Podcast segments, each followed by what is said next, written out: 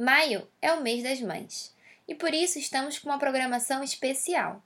No último episódio, no Neuropod, entrevistamos a professora Cláudia Figueiredo, minha orientadora, e conhecemos um pouco da relação dela com a maternidade e a ciência. Seguindo nessa série sobre mamães neurocientistas, hoje vamos conhecer um pouco da história da doutora Julia Clark, professora da Faculdade de Farmácia da UFRJ, e sua relação com a maternidade. Meu nome é Fernanda Barros Aragão e esse é o Neuropod.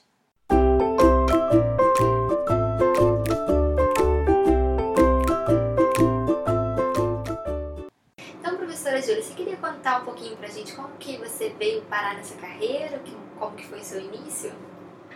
Como que foi meu início? É, meu início foi, na verdade, minha família toda é de cientistas, assim. Ninguém é muito da área de biológicas ou biomédicas. Meus pais são todos, meus, meus pais são engenheiros, meu irmão também, mas todos já faziam, já trabalhavam assim na carreira acadêmica lá na Federal do Rio Grande do Sul e me incentivaram muito a me ajudaram muito a escolher uma área para começar um estágio lá na iniciação científica, foi o primeiro laboratório que fui procurar.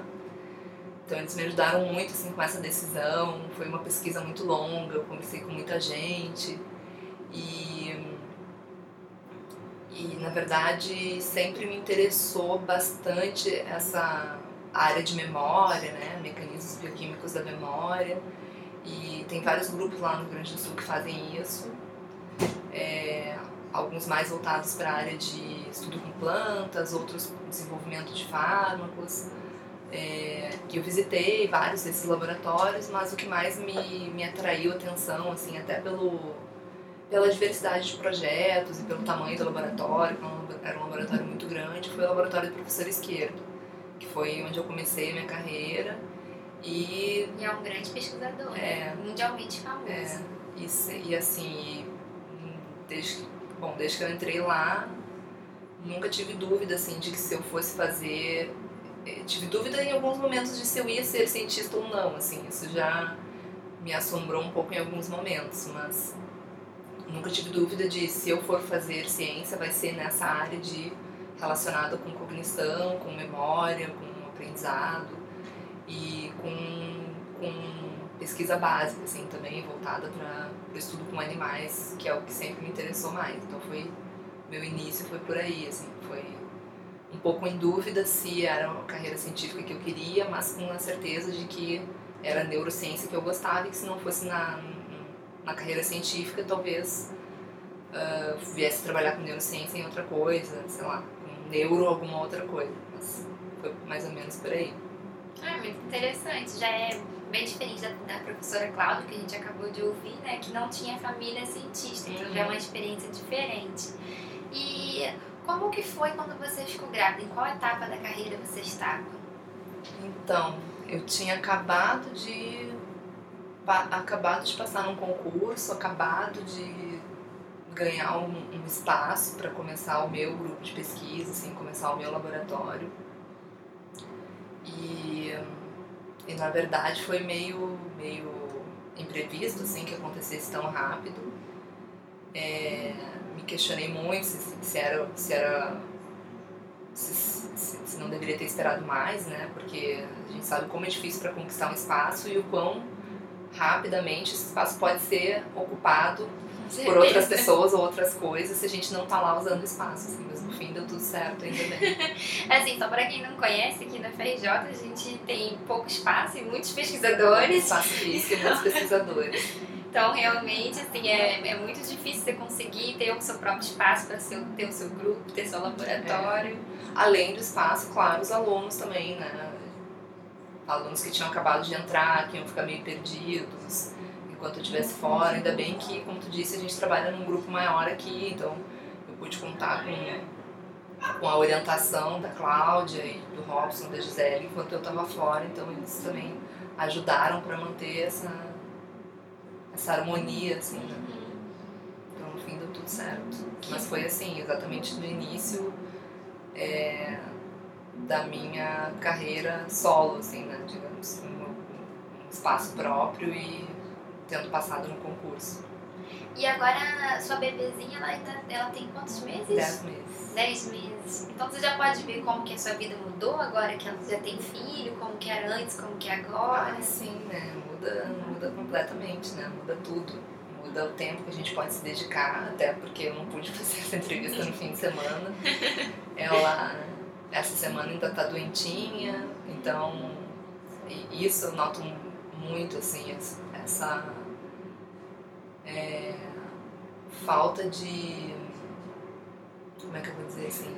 Às vezes eu não posso me comprometer a muita coisa, ou não posso honrar com, os meus compromissos como eu gostaria, porque com ela é imprevisível, assim, ela de repente fica doente, de repente não pode ir na escola, de repente, enfim, essas coisas assim. Então, é, no fim de semana ela já estava ficando doentinha, falei, no fim de semana já é mais difícil, nesse fim de semana então vai ser mais difícil ainda. Com certeza. Então, com certeza, o tempo que a gente pode se dedicar para a ciência ao longo do nosso dia no fim de semana é menor, o tempo que eu me dedico é menor. E muitas vezes, por exemplo, quando ela tá doentinha e eu tô aqui, mas não tô com a cabeça muito aqui, assim, então tem mais essa, talvez. Imagina. Então, com certeza deve ser difícil até se concentrar. É, só que tem, só que tem o outro lado também, sabe? Como eu sei que eu tenho hora para sair, eu sei que eu tenho hora para buscar ela, eu acho que as horas que eu tô aqui eu faço render mais do que eu fazia antes. Assim, sem dúvida, o meu aproveitamento em quantidade de coisas que eu faço nas horas que eu tô aqui é maior agora do que era quando eu não tinha filho, que eu podia ficar até às 7, 8, 9 da noite aqui. Então você acha que te ajudou a ficar mais produtivo? Então acho que tendo uma, uma boa organização do tempo, assim, dá pra, dá pra levar as duas coisas sem prejudicar tanto assim minha carreira. Com certeza tem outra coisa que com certeza sempre é mais difícil para a mãe, né? Então, assim, meu marido não é cientista, ele não tem é, tanta flexibilidade com os compromissos como eu tenho, mas mesmo, mesmo o pai que é cientista não se dispõe tanto como a mãe, enfim, acho que essa relação é um pouco diferente. Com certeza, né? Ainda mais que, que é o neném né? ainda amamenta, né, também. É, exatamente. Requer bastante da mãe. É. E ela crescendo, você apoiaria ela a seguir a carreira científica? Você falaria da sua, sua carreira aqui? Como é que seria? Ah, apoiaria, né? Sem dúvida. Deixaria bem claro para ela que essa não é uma forma dela ficar rica. mas que se ela optar por isso, ela vai se divertir bastante, vai ter alguns desafios bons de serem cumpridos, né? outros um pouco mais difíceis de serem atingidos, mas apoiaria, sim. Então você acha que é uma, uma boa carreira, você gosta de Ah, eu gosto, sem dúvida. Sem dúvida eu gosto. Eu acho que é, eu não incentivaria ela por livre e espontânea vontade, assim, mas se ela se interessasse por isso, eu eu ia fazer o possível para passar para ela o maior número de informações que eu, que eu, que eu disponho. Uhum. E é, como é que é ser mãe? Assim, como é que é a sua relação com a filha, com a maternidade? Como que foi essa experiência para você? como que é minha relação com ela, com a maternidade? Bem,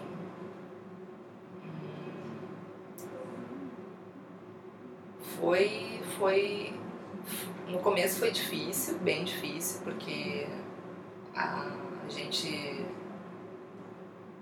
imagino que qualquer mulher que trabalhe, né, não precisa ser uma cientista que goste do seu trabalho, é, não vai achar a coisa mais maravilhosa do mundo ficar seis meses em casa tempo inteiro, assim, cuidando do bebê e tal. Assim, eu sentia falta do meu trabalho, sentia falta de vir trabalhar, assim, de, de, de fazer as minhas coisas. É, sentia culpa por muitas coisas que estavam em andamento minhas estarem paradas, porque eu não conseguia, por mais que eu gostaria de continuar fazendo, não conseguia continuar tocando aquelas coisas com ela em casa, estando em casa com ela. Então, uma mudança de estilo de vida muito radical, assim. Muito radical que eu acho que. Posso estar enganada, mas acho que ninguém está preparado para isso. Mas depois as coisas vão se ajeitando, né? quanto mais o tempo passa, menos dependente da gente ela vai sendo, o bebê vai sendo, né? Então a gente vai conseguindo deixar um pouco o bebê para outras pessoas cuidarem, para a gente também conseguir tocar os nossos projetos. É...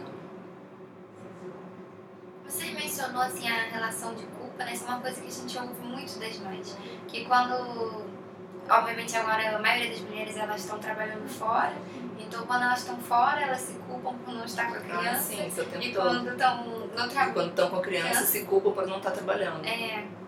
E... Esse é o tempo todo. Pra mim é o tempo todo. É, e você acha que isso é uma coisa que você vai conseguir aprender a lidar e não se culpar mais tanto? Você acha que não tem jeito? ah, eu espero conseguir, conseguir sim espero conseguir aprender a lidar com isso.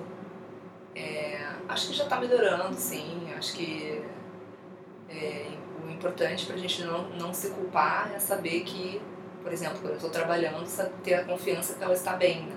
Uhum. E isso, conforme a criança vai crescendo, vai ficando mais fácil de visualizar que a criança está bem, até porque ela vai aprender a falar que ela está bem, entendeu? Eu acho que só vai ficando mais fácil. E como é que foi no, no trabalho, assim, quando você teve que ficar afastada? Isso foi bem aceito? Isso foi uma, algum ponto, uma questão? Não, acho que não.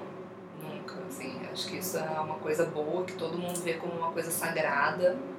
A licença maternidade é sagrada, assim, talvez na iniciativa privada não se tenha tanto essa mentalidade, mas dentro da universidade é, sempre senti apoio de todo mundo, assim, de quem divide a disciplina comigo, de quem divide o laboratório comigo, dos alunos, era sempre assim, sempre parecia que eu tinha mais vontade de participar do que eles de me deixar participarem porque queriam que eu cuidasse uhum, né, da minha casa, né? Não queriam que eu tirasse o meu tempo da minha filha para me dedicar a essas coisas. Assim.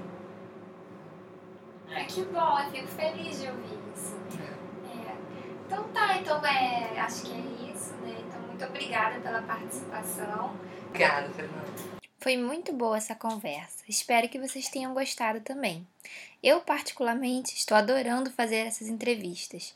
Conhecer um pouco mais do lado humano do cientista, do fazer ciência, é realmente uma experiência muito rica. O link para o currículo Lattes da professora Júlia estará na descrição desse episódio. Muito obrigada a todos os nossos ouvintes e até a próxima!